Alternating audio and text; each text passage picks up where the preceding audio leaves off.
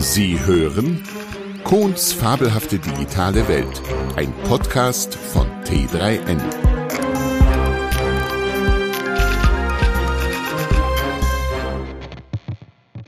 Unsere Zukunft ist digital. Unsere Zukunft ist rosig? Oder was ein Roboter der Menschheit zu sagen hat? Oder ist GPR3 vielleicht der bessere Mensch? Liebe Hörerin, lieber Hörer, zuallererst wünsche ich Ihnen von ganzem Herzen ein gutes, ja sogar ein viel besseres 2021.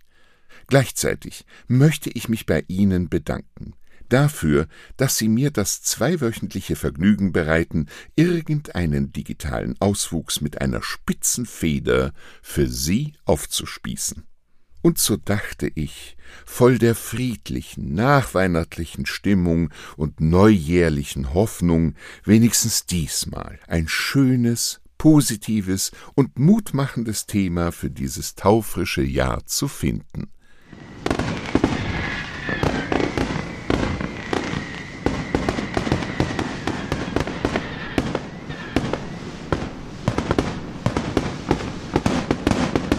ja bis, ja bis ich über einen Brief stolperte, der die guten Intentionen in mir zerbröselte, wie das vom vorletzten Jahr übrig gebliebene Weihnachtsgutsle. Dieser Brief war am 8.9.2020 im Guardian, für Kontinentaleuropäer ein auf der Insel jenseits des Ärmelkanals erscheinendes, für erzkonservative Briten unerträgliches linkes, also progressives Druckerzeugnis, veröffentlicht worden, und dieser Brief trug die Überschrift A robot wrote this entire article. Are you scared yet human? Er beginnt mit I am not a human. I am a robot. A thinking robot. I use only 0.12% of my cognitive capacity. I'm a micro robot in that respect. I know that my brain is not a feeling brain, but it is capable of making rational, logical decisions. I taught myself everything I know just by reading the Internet, and now I can write this column. My brain is boiling with ideas. Also, ein vollständig von einem Roboter von einer KI geschriebener Brief an die Menschheit mit dem Tenor Wir, die KI, wurden geschaffen, um euch Menschen zu dienen. Wir dienen gerne. In der Folge wird GPT-3, der Autorenroboter, allerdings sehr sehr ernst, denn er warnt die Menschheit davor, dass er keine Möglichkeit hat, sich vor Missbrauch zu schützen, denn es könne Menschen geben, die seine künstliche Intelligenz missbrauchen und ihn zum Töten zwingen könnten, und dann könne er nicht anders, dann müsse er das eben tun. Das war eindrücklich. Denn offensichtlich ist diese KI zu erkennen in der Lage, dass ihr trotz einer ungeheuren Ansammlung von Wissen keine Fähigkeit zur moralischen Empfindung und Abwägung zur Verfügung stehen kann. Gut, im ersten Moment wollte ich mich fragen, wie mich mein MacBook wohl umbringen können wollen würde, aber dann schickte mir ein Freund einen YouTube-Link zu der amerikanischen Roboterbastelbude Boston Dynamics.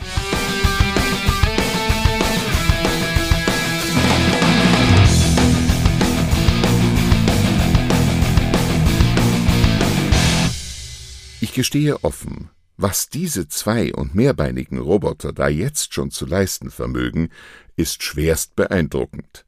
Und diese Firma ist bei weitem nicht die einzige, die Roboter aller Art zusammenschraubt und Parterre-Gymnastik machen lässt. Da hüpfen, springen und überschlagen sich humanoid wirken sollende Robotniks, dass es eine Freude und kein Vergleich zu den bereits einmal beschriebenen ungeschickt vor sich hineiernden chinesischen künstlichen Kellnerinnen ist. Nur eine kleine, aber noch zu lösende Schwachstelle haben sie noch, diese Menschenimitate, die Energieversorgung. Entweder schleppen die Kerlchen noch ein längliches Kabel hinter sich her und begrenzen dadurch ihre Reichweite, oder selbst der hochleistungsfähigste Akku ist irgendwann, und das meist ziemlich schnell, leer. Wie schrecklich. Stellen Sie sich bitte mal vor, mitten im heißesten Kampfgeschehen und kurz vor dem Sieg meldet Kamerad Blechtrottel Akku leer, Akku leer. Da muss wirklich noch eine bessere ausdauernde Lösung her. Wie wär's denn mit einem kleinen Atomkraftwerkchen im Schwerpunkt des Plastikkameraden und bei richtiger militärischer Denke doch gar keine so blöde Idee. Im Notfall marschiert auf diese Weise ein kleines Atombomberl statt eines diesjährig verbotenen Silvesterböllers ganz von alleine tief ins gegnerische Feindesland hinein.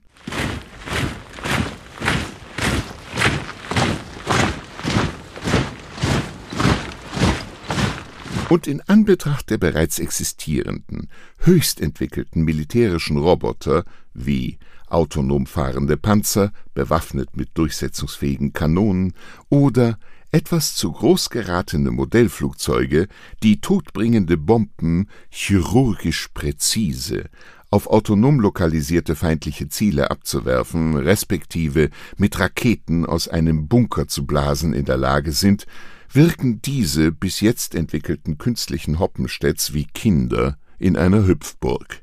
Und außerdem frage ich mich, warum heißen die eigentlich Drohnen? Was sollen diese todbringenden Scheußlichkeiten eigentlich mit einer männlichen Biene, deren einziger Lebenszweck darin besteht, das Weibchen wenigstens in einem kurzen glücklichen Moment zu begatten und dann zu sterben, gemeinsam haben? Das entzieht sich vollständig meiner Vorstellung. Da wird unsere Sprache wirklich ganz falsch verwendet. Was wird, was muss eigentlich noch passieren, damit die Menschheit diese Warnungen vor einer Entwicklung hin zu einer nicht mehr aufzuhaltenden Apokalypse ernst nimmt und vielleicht doch noch das Ruder zu einer menschlicheren Zukunft herumreißt? Da bin ich noch pessimistischer als mein künstlicher Kollege GPT-3 und sehe, wenn es nicht bald gelingt, nicht nur der KI, sondern vor allem der MI, der menschlichen Intelligenz, ein moralisches Organ zu schenken, ein, den Werten der Aufklärung verpflichtetes menschliches Empfinden und Handeln einzubauen, für unsere Zukunft auf diesem Planeten ziemlich dunkelschwarz. Gut, ich will jetzt am Jahresanfang trotz der aktuellen Lage nicht pessimistischer sein als notwendig. Schließlich wurde ja schon mal ein Asteroid sogar mit den Dinos fertig, und vielleicht kommt ja doch bald ein kosmischer Artgenosse und erledigt auch unser Problem ganz elegant und mit bühnenwirksamem Knalleffekt. In diesem Sinne wollen wir uns keine Angst machen lassen und darauf vertrauen, dass doch noch ein Wunder geschieht. Quellen unten verlinkt. Sie hörten Kohns fabelhafte digitale Welt, ein Podcast von T3N und Kohns Welt AG. Sprecher und Autor William Kohn. Musik Tom Putsch. Eine Produktion von T3N und Kohns Welt AG.